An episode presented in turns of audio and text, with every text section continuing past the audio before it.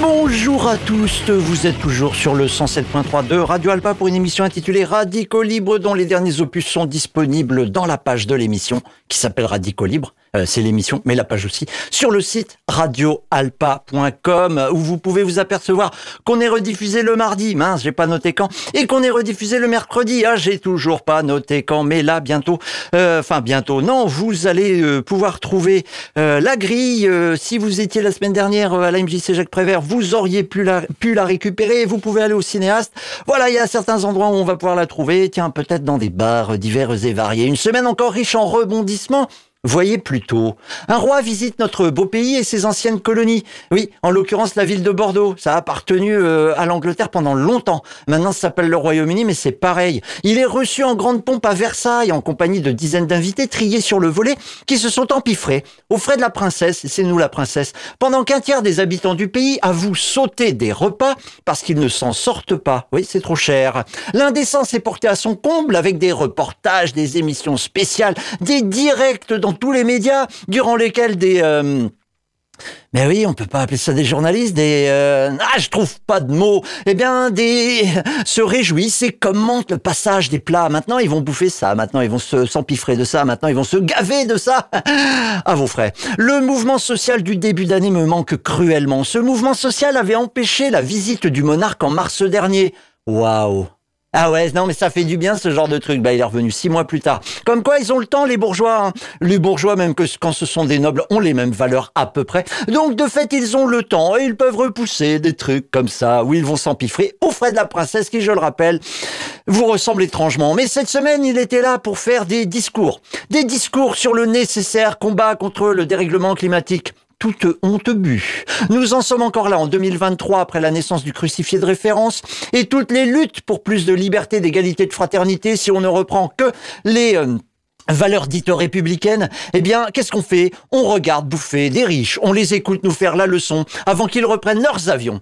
J'en ai des hauts de cœur. Bon, je vais pas vous le faire là maintenant, mais ça m'est arrivé toute la semaine. Ce week-end, pour les auditeurs du direct, on accueille à Marseille en grande pompe, toujours, toujours en grande pompe, le pape François Ier. Mais en France, ça crée la confusion avec un couronné du XVIe siècle, alors on l'appelle tout simplement François, le pape. François.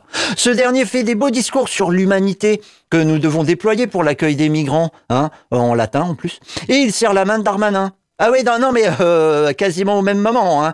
Il serre la main de Darmanin, tout sourire, en faisant des discours sur l'humanité que nous devons déployer pour l'accueil des migrants. Pas de problème. Rappelons quand même que le François, là, c'est le leader suprême d'une religion dont l'ensemble des prêtres sont des hommes, qui considèrent l'homosexualité comme un péché, interdit les méthodes de contraception, une religion qui est tellement hiérarchique euh, qu'elle... Euh, qui est hiérarchisée à l'extrême, hein, voilà, et qui ne voit aucun problème à l'exploitation des ressources de la terre tant que c'est pour les biens de l'homme.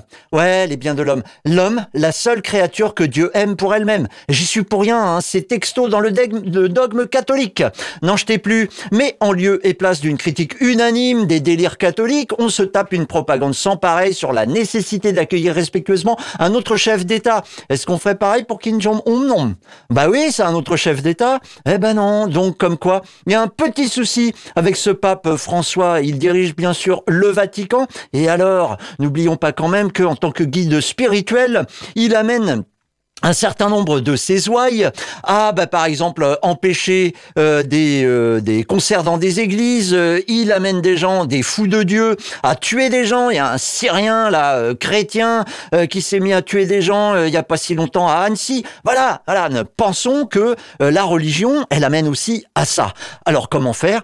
Ben, Peut-être qu'on n'a peut-être pas besoin d'autant de guides spirituels et qu'on pourrait déjà avoir comme boussole une certaine idée, comme l'humanisme, plutôt qu'un dogme rédigé il y a très très longtemps et qui n'évolue pas en fonction de la société, mais évolue en fonction euh, des intérêts de cette chapelle. Là encore, des riches entre eux s'amusent à nous divertir de leurs rencontres présentées comme indispensables, et pour notre bien en plus. Il va vraiment falloir nous mettre à nous occuper de nos affaires parce que le filtre de nos représentants finit lamentablement de s'effilocher et laisse franchement apparaître l'absence totale de destin commun qui acclut l'ensemble des habitants de cette planète. Non, non, à la place, on voit leur carrière au service de leur chapelle, qu'elle soit économique ou spirituelle. Pour ceux qui trouvent que j'exagère, cette semaine a apparu dans notre douce contrée la feuille de route pour la planification écologique. Tenez-vous bien, Elisabeth qui les dépasse, première ministre de son État, a encore atteint des sommets en annonçant sans rire que le plan allait permettre d'atteindre l'ambition de faire baisser des émissions de gaz à effet de serre de 55%, donc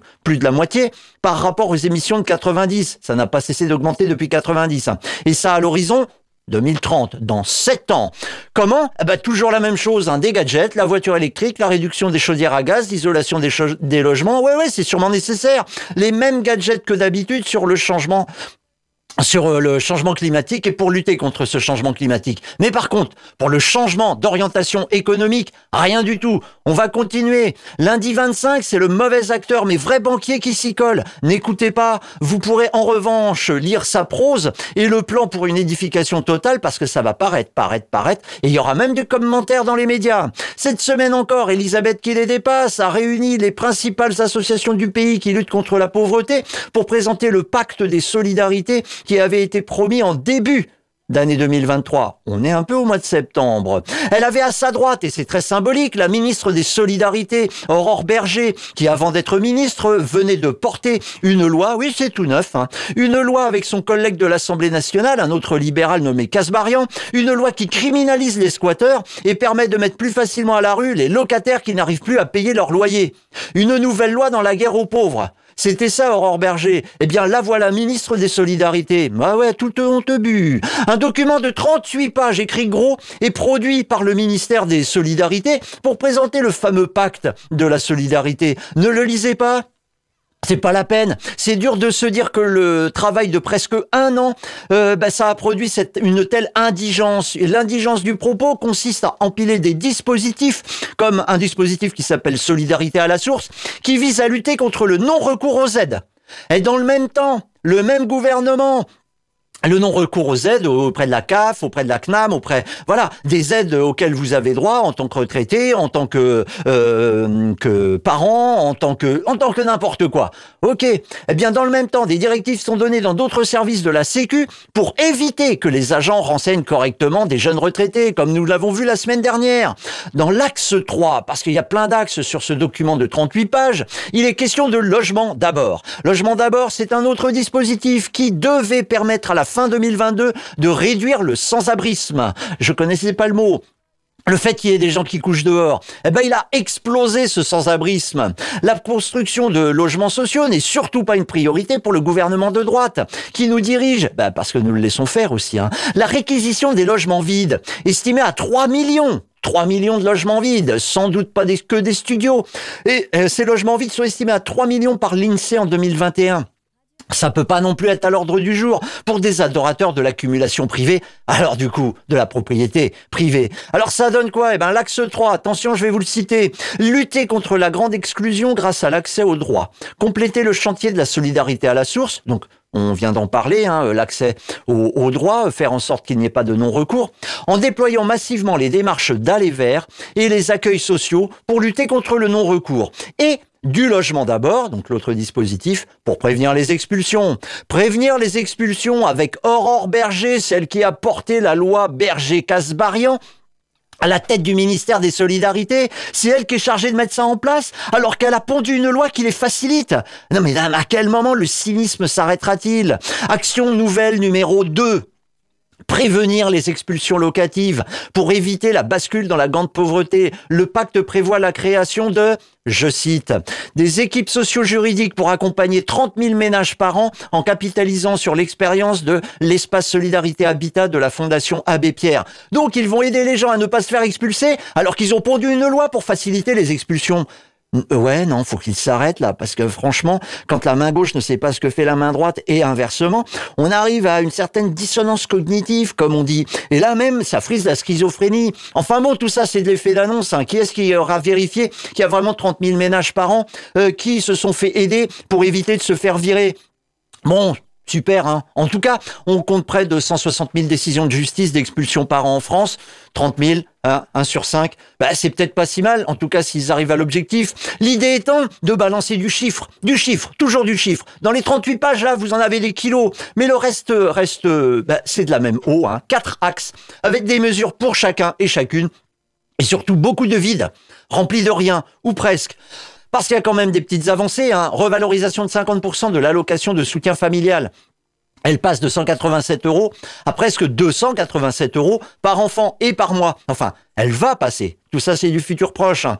Mais du coup, cette aide pour les, les personnes euh, qui élèvent seules un enfant, elle est défalquée de la pension alimentaire versée par le parent qui n'a pas la garde. Donc sur les 187 euros, si on vous verse 150 balles, parce que quoi? Bah Parce que l'autre, euh, il file un petit peu de thune quand même euh, pour que l'enfant euh, soit logé, vêtu et compagnie.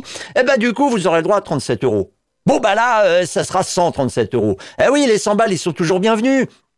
Bon, ok, c'est toujours ça de prix, mais on est quand même loin de la sortie de la pauvreté. 100 balles. Pire, j'ai la revalorisation de toutes les bourses étudiantes de 370 euros par an.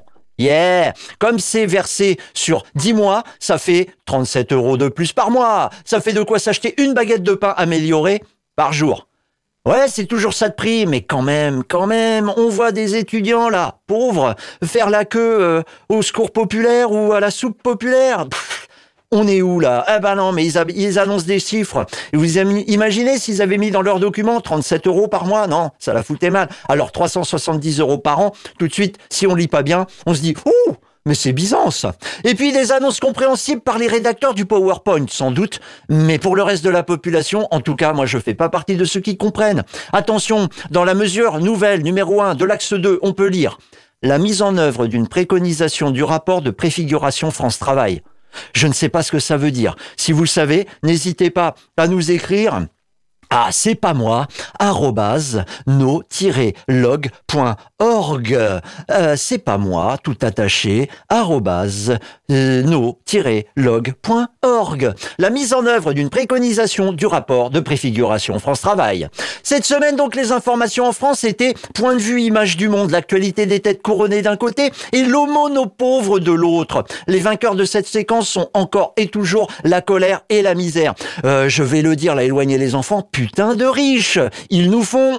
Ah, ça, je me suis censuré. Cette semaine, on aurait pu entendre parler, on aurait dû entendre parler justement des six morts au cours des vendanges depuis le début du mois de septembre. On aurait dû entendre parler des dizaines de vendangeurs traités comme des esclaves parce qu'ils ne sont sans papier. Ils ont été découverts dans un hangar dans la Marne, en pleine terre de Champagne. Hmm. Le 15 septembre, dans l'Union, un journal de l'Est du Nord-Est de la France, on apprenait que c'était 70 vendangeurs venus de l'Est de l'Europe. Comprenons donc surtout des Roumains et des Bulgares, comprenons donc surtout des Roms, qui étaient logés dans des logos dégueulasses à Épernay, espace connu pour son champagne. Les bulles que nous boirons à Noël sentiront peut-être un petit peu l'exploitation d'êtres humains. Mais motus sur le sujet, bah ouais, on avait un cuistre endimanché avec une couronne sur la tête et un sournois à calotte à accueillir dignement. Ça fout les boules. On aurait pu vous parler de tétons. Mais mais où va-t-il? Mercredi 23 août à Aurillac, pendant le festival de théâtre de rue, alors qu'il fait 35 degrés, une femme se promène seins nus. La police dresse un procès verbal pour exhibition sexuelle. Dans le même temps, des tomberons d'hommes sont torse nus, avec des seins et des tétons apparents. Je rappelle qu'il fait 35 degrés, tout le monde a trop chaud, mais les tétons masculins sont autorisés, pas les tétons féminins. Par qui? Euh, À mon avis, ça a été fait par des mecs. Samedi 26 août, 1000 à 2000 personnes, selon les sources, défilent dans les rues d'Aurillac pour demander une égalité de traitement entre hommes et femmes en termes de monstration des seins et de fait d'arrêter de sexualiser le topless. Il ne l'est pas pour les hommes et pourtant, comme pour les femmes, les seins sont des zones érogènes. Ben oui, pour les hommes aussi. Si, si, essayez les gars. Au lieu de bomber le torse, ça va dire, attends, je pas un... Tu me touches pas là, quoi. Mais, laissez-vous caresser, c'est quoi cette, histoire? Cette demande d'égalité de traitement me semble tout à fait légitime. Si les gars ne peuvent pas se retenir parce qu'ils voient des seins féminins, c'est à eux de faire un effort. Ou alors, bah, va falloir interdire toutes les zones érogènes. Le pec, par exemple. Et à ce titre-là, bah, euh, le cou, les oreilles, les lèvres et tutti quanti. Et on arrive vite à des aberrations, comme la burqa. Cacher tout pour ne pas avoir à gérer son désir ne nous rend pas meilleurs. Et en plus, ça réduit drastiquement la liberté des autres, en l'occurrence les femmes. Allez les concupissants, on range sa frustration et on laisse l'immense majorité de la population vivre tranquillement. Pendant la manifestation, le palais de justice, vous savez, celle qui est instrumentalisée par nos soi-disant représentants pour juguler tout esprit de révolte, vous voyez, des lois faites exprès à chaque fois qu'il y a une révolte, contre ce système de prédation capitaliste, eh bien là, le palais de justice d'Aurillac a été en partie saccagé, ce qui a permis à monsieur Dupont-Moretti, mis en examen pour prise illégale d'intérêt et accessoirement ministre de la Justice, de venir détourner l'attention du débat. Oui, c'était plus les tétons, c'était, oh mais vous vous rendez compte, euh, on a renversé des chaises et on a tagué l'intérieur du palais de justice. Un sanctuaire Oh pardon. Il est mis en examen pour prise illégale d'intérêt. Il sait de quoi il parle, euh, en termes de sanctuaire. Un classique, hein, le coup de menton pour faire croire qu'on agit, un classique un peu trop utilisé par ceux qui sont censés nous gouverner. On aurait également pu vous parler de l'exploitation des bébés. Une certaine Aurore Berger est intervenue cette semaine. Oui, elle est intervenue. Parce que la rentrée 2023, c'est aussi la rentrée des classes et des crèches. Les parents qui doivent alimenter la machine à produire de la richesse par leur exploitation salariée n'ont pas d'autre choix que de faire garder leur marmot de moins de 3 ans par des gens dans des crèches. Dans ce cas, il existe deux catégories. Les crèches publiques et associatives, où globalement le nombre de personnel et les qualifications sont au rendez-vous, et les crèches, les crèches privées, qui, comme les EHPAD privés, comme les fournisseurs d'eau privés, comme les complémentaires santé privés, comme les assureurs privés, comme toujours dans le privé, ont une boussole, une seule, le profit, faire de la caillasse, faire du pognon et le plus possible. Et oui, je suis dans le privé parce que j'aime accumuler. Alors, ces, ces crèches privées, eh ben, elles peuvent rogner sur les services offerts aux bambins pour faire du bénéfice. Eh ouais, ils en sont là, bah, ils le font pour les vieux, pourquoi pas pour les petits. Mais alors, ça va changer. Avec Aurore Berger, la ministre des Solidarités et des Familles, qui vient de se faire voir dans la Sarthe ce samedi 23 euh, septembre, et était sur le plateau de France 2, le, de France 2, de France Info, le vendredi 22 septembre. Attention, éloignez les enfants, quelqu'un va venir parler euh, à la radio, mais ce quelqu'un, je rappelle quand même qu'il est ministre euh, de les solidarités et en même temps euh, rédactrice, elle est rédactrice d'une loi pour expulser les locataires plus facilement. Et le vrai sujet qu'on a, si on est là aussi très lucide, c'est une pénurie de professionnels. Pénurie de professionnels parce que pendant des années, ces professionnels, ils n'ont pas été assez revalorisés, ils n'ont pas été assez reconnus.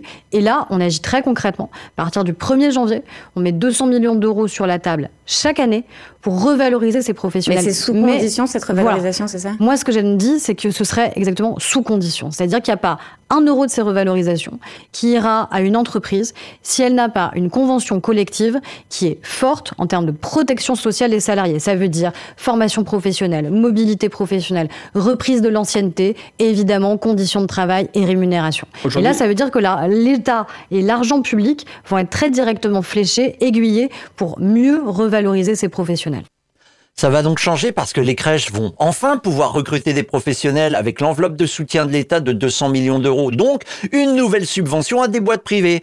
Mais oui, je vous dis, euh, les assistés, c'est nous.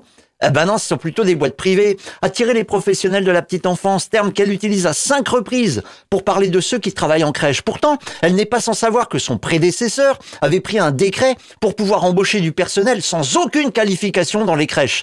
Reprise d'ancienneté quand on est équipier chez McDo ou ouvrier chez Renault, ça va donner des calculs pour le moins obscurs. Le décret date du 29 juillet 2022. Ah ouais, on n'est pas très loin. Hein il, il est pris au nom du ministre des Solidarités, de l'Autonomie et des Personnes Handicapées de l'époque un cadre de la Croix-Rouge, nommé le 4 juillet de la même année, un certain Jean-Christophe Combe.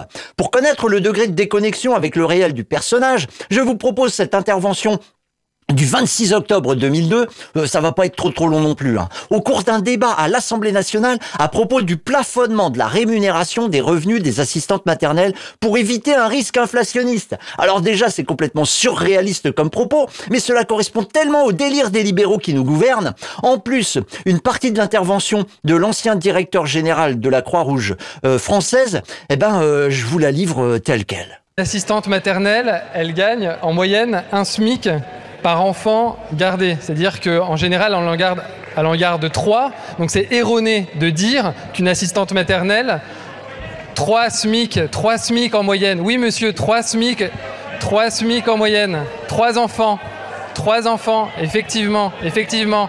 Et là, vous nous faites. Et là, vous dites. Allez, le ministre conclut, après on vote. Le ministre conclut et après on vote. Comment Chers collègues, chers collègues. Et vous nous dites. Chers collègues, chers collègues. Monsieur, messieurs, s'il vous plaît. Chers collègues, on revient au sujet. Si vous voulez voter, vous laissez, vous laissez le ministre conclure. Oui, pardon. Puis nous allons procéder au scrutin public. Monsieur le ministre, je vous laisse conclure.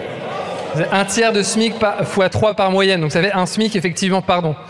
J'ai. Euh, ah, il est loin, mais ça, ça le choquait pas. Hein. 3 SMIC, bah vous imaginez, c'est 4500 balles. Combien il était payé en tant que directeur général de la Croix-Rouge? Complètement à l'ouest, complètement. Et ça, c'est ministre des Solidarités. Enfin, c'était, puisque maintenant c'est Aurore Berger. Ah, ça fait mal. C'est donc sous la responsabilité de se déconnecter du réel pour le moins incompétent qu'est pris le décret dont on va parler là vite fait. Ce n'est en aucun cas une loi qui permet par dérogation, eh bien elle permet quand il permet ce décret par dérogation l'embauche des n'importe qui, citons le texte. Pour s'en convaincre, l'article 2 du décret, à titre exceptionnel dans un contexte local de pénurie de professionnels visé à l'article 1 du présent arrêté, des dérogations aux conditions de diplôme ou d'expérience fixées à ce même article peuvent être accordées en faveur d'autres personnes considération de leur formation, leur expérience professionnelle passée, notamment auprès d'enfants, leur motivation à participer au développement de l'enfant, au sein d'une équipe et de professionnels de la petite enfance et de leur capacité à s'adapter à un nouvel environnement professionnel. Alors, ça continue avec la liste de euh, ceux qui peuvent, euh, qui prennent la décision d'embaucher et l'idée euh, d'un accompagnement pendant les 120 premières heures d'activité de la personne embauchée, soit trois semaines de formation pour un temps plein. Alors, moins de personnel et parfois sans qualification, parce que là, tous les trucs complètement flous dont on nous parle, leur expérience professionnelle passée, notamment auprès d'enfants, hum, c'est-à-dire leur motivation à participer au développement de l'enfant. Bah ouais, ouais, j'ai envie moi de participer au développement de l'enfant euh, c'est ma motivation. Et leur capacité à s'adapter à un nouvel environnement professionnel. Bah ouais, j'étais équipé chez McDo, mais là du coup euh, j'en ai marre. Alors plutôt que de supporter les gamins qui viennent m'acheter des frites, euh, je veux bien supporter des tout petits parce qu'ils parlent pas. Bah, est-ce que c'est bon? J'en sais rien. Alors moins de personnel et parfois sans qualification, donc une rémunération moindre. Ah bah c'est sûr, t'es pas sur la grille. C'est tout bénef pour le privé. Les libéraux de droite au pouvoir dans leurs œuvres. C'est pourquoi, au fait, ben, c'est juste pour s'occuper de marmots de moins de 3 ans. La conséquence de cette quête au moins 10 ans social et au profit de la maltraitance, tout simplement. Eh ben, tout ça, on l'apprend entre deux bouquins, dans deux bouquins, sortis début septembre. Sans ces enquêtes journalistiques, Aurore Berger n'aurait pas bougé le petit doigt pour améliorer la prise en charge des piquiques. Dans, ces, interventions, on n'entend jamais parler de ce décret et de son annulation. Mais on a peut-être loupé quelque chose. Non, non, on entend juste, on met du pognon sur la table. Ah ben, c'est le vôtre, eh, au frais de la princesse. L'histoire de ces crèches privées, qui n'ont que le profit comme horizon, nous rappelle assurément ce qui se passe dans les EHPAD la course au profit aux dépens des plus faibles, c'est le credo des libéraux. De toute façon, si tu es faible, c'est de ta faute. Ah ouais, pour les libéraux, c'est comme ça. T'es le produit de ton environnement, c'est ton problème. Et même quand tu ne peux pas encore te défendre, comme des gamins, ou que tu ne peux plus du fait de ton âge. Le fait de profiter de la faiblesse est dans la logique libérale. Tant qu'il y a du pognon à se faire, ça s'appelle une opportunité. Cette façon de penser qui met le profit en tête des motivations, cette façon de penser qui promeut l'égoïsme de chacun pour permettre la production maximum de richesse, nie l'intérêt de soutenir les plus fragiles et accentue même les fragilités. Pour les libéraux, l'exploitation de l'humain est possible du berceau au tombeau et elle fait partie des opportunités à saisir. Rien ne les arrête, surtout pas la faiblesse de l'exploiter propos des salariés de chez People on Baby. People et Baby, eh ben c'est euh, l'un des mastodontes de la crèche privée pointé du doigt par les bouquins sortis euh, début septembre. Cinq d'entre elles se battent depuis des années pour euh, pour avoir voulu monter une section syndicale CNT. La CNT, c'est des anarcho-syndicalistes en l'occurrence. ce qu'ils préféreraient, c'est une société sans classe. Ça fait pas plaisir à leur hiérarchie. Elles ont gagné puis perdu et la justice leur réclame le remboursement de l'argent versé en première instance. Pour les soutenir, vous pouvez aller voir sur cotisup.com slash CNT. Cotisup, euh, C-O-T-I-Z-U-P.com slash CNT. On aurait pu également vous dire euh, plein d'autres trucs, mais euh, on va faire une petite pause pour les bambins. J'arrête. C'est la minute des enfants. Cette minute des enfants, elle est tirée du dictionnaire anarchiste des enfants que vous pouvez euh, récupérer en langue française auprès de l'atelier de création libertaire, atelier de création libertaire.com ou dans votre librairie préférée. Non, j'ai pas parlé de la FNAC. Non, non, j'ai pas parlé de la FNAC. Eh ben, du coup, euh, cette, euh, cette minute des enfants aujourd'hui. Aujourd'hui, le E. Le E comme écologie sociale. L'écologie sociale si chère à un certain Murray Bookchin, que je vous enjoins à lire en tant que parent, mais pour les petits maintenant, une petite définition. Si nous prenons soin les uns des autres et de la nature, nous pourrons vivre en bonne santé et dans la joie. Chaque enfant et chaque adulte devrait protéger les plantes, les animaux et tous les êtres vivants. Tu peux commencer en plantant un petit arbre ou en faisant bien attention à ne pas jeter de déchets dans l'environnement. Voilà, ça dure pas assez longtemps. Bah ouais, le propos est un petit peu naïf. Bah, ça s'adresse aux enfants. On aurait pu vous, rappeler que la propagande libérale, c'est partout, tout le temps. Extrait d'une chronique intitulée Le Brief Éco du vendredi 22 septembre sur la radio d'information en continu du service public France Info. L'objet est l'accumulation de plus de 550 milliards d'euros d'épargne sur les livrets A et les livrets de développement durable et solidaire. Pourquoi autant d'épargne accumulée? Eh bien, le livret A est considéré comme de l'épargne de précaution. Quand on en a les moyens, évidemment, 55 millions de Français détiennent aujourd'hui un livret A. Eh bien, on met de côté pour parer à d'éventuels coups durs, payer les impôts en fin de mois, etc. D'évidence, les sommes accumulées traduisent notre prudence face à la conjoncture difficile. Ensuite, même si le taux de rémunération n'évolue pas, on va rester... Alors moi, un truc m'a franchement choqué. Vous venez d'entendre Emmanuel Cuny, relancé par un journaliste de France Info. Depuis le début des années 2000, Emmanuel Cuny fait des chroniques sur France Info. Alors le brief écho, hein, un bout que, dont, dont vous venez d'entendre un bout, là c'est du lundi au vendredi. Les débats de l'écho, c'est tous les dimanches, et les informés de l'écho, c'est le samedi. En gros, il est là tous les jours. Et il peut glisser des petites phrases comme... Eh bien, on met de côté pour parer à d'éventuels coups durs, payer les impôts en fin de mois, etc. Les chroniques sont libérales et pourtant le titre ne l'assume pas. Brief écho et pas brief de l'économie libérale. Les débats de l'écho et non pas de l'économie capitaliste. Non, non, les invités sont à l'avenant. Aucun économiste socialiste aucun économiste anticapitaliste. Emmanuel Cuny préside également l'AGEF, l'association des journalistes économiques et financiers depuis avril 2017. Cette association regroupe plus de 100 journalistes présents dans tous les types de médias. Sur son site, sur le site de l'AGEF, on peut lire à la rubrique Qui sommes-nous? Son objectif est double. Donc, euh, l'objectif de l'association. Son objectif est double. Premièrement, participer à un effort de pédagogie pour apporter aux journalistes une meilleure compréhension de dossiers de plus en plus complexes. Deuxièmement, les aider à éviter les dérives déontologiques en dépit de pressions parfois subtiles. Eh bien, on met de côté pour parer à d'éventuels coups durs, payer les impôts en fin de mois, etc. Je suis rassuré, c'est donc sans aucune pression que Emmanuel Cuny estime que les impôts sont un coup dur et non pas un moyen de réduire les inégalités.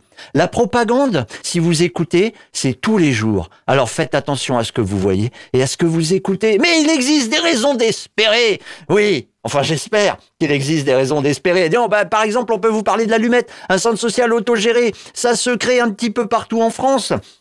Ça existe et ça se crée un petit peu partout en France. Et bien là, Le Mans, rue de la Marne, dans le quartier de Pontlieu. Vous pouvez les trouver sur euh, Instagram, Facebook, etc. Euh, même au téléphone, c'est un café associatif ouvert les mercredis et samedis de 14h à 19h. Là, bah, tout le monde vient et il fait un peu, euh, voilà quoi. Vous faites rencontre, vous participez à des choses, mais il y a aussi par exemple, l'entraide administrative entre femmes, c'est tous les deuxième et quatrième mardis du mois de 14h30 à 18h30, donc mardi 26. Et jeudi 28, à partir de 18h, c'est euh, soirée jeu de l'allumette. C'était aussi le jeudi 14, une fois tous les 15 jours. Donc voilà, il y a un petit programme, euh, un petit programme qui ne demande qu'à être euh, augmenté. Hein. Il y a aussi des soirées ciné, il y a aussi, voilà, il, il se passe des trucs. Allez voir, n'hésitez pas. L'allumette, centre social autogéré, cette rue de la Marne, dans le quartier de Pontlieu. Voilà, il se passe plein de trucs. Alors n'hésitez pas non plus à aller chercher sur sart.demosphère.com sart.demosphère. Euh, j'ai dit .com, c'est .net. Sart.demosphère.net pour vous renseigner parce qu'il y a du cinoche militant euh, féministe jeudi 28, euh, mais il y a aussi des trucs qui se passent le mardi, le mercredi, le tiens dimanche c'est la fête du point levé à Alonne. Voilà, il, il se passe plein de trucs. Je viens de m'énerver là et du coup, j'ai mal à la gorge. Alors, c'est pourquoi je vais vous dire, tout simplement, euh, au revoir.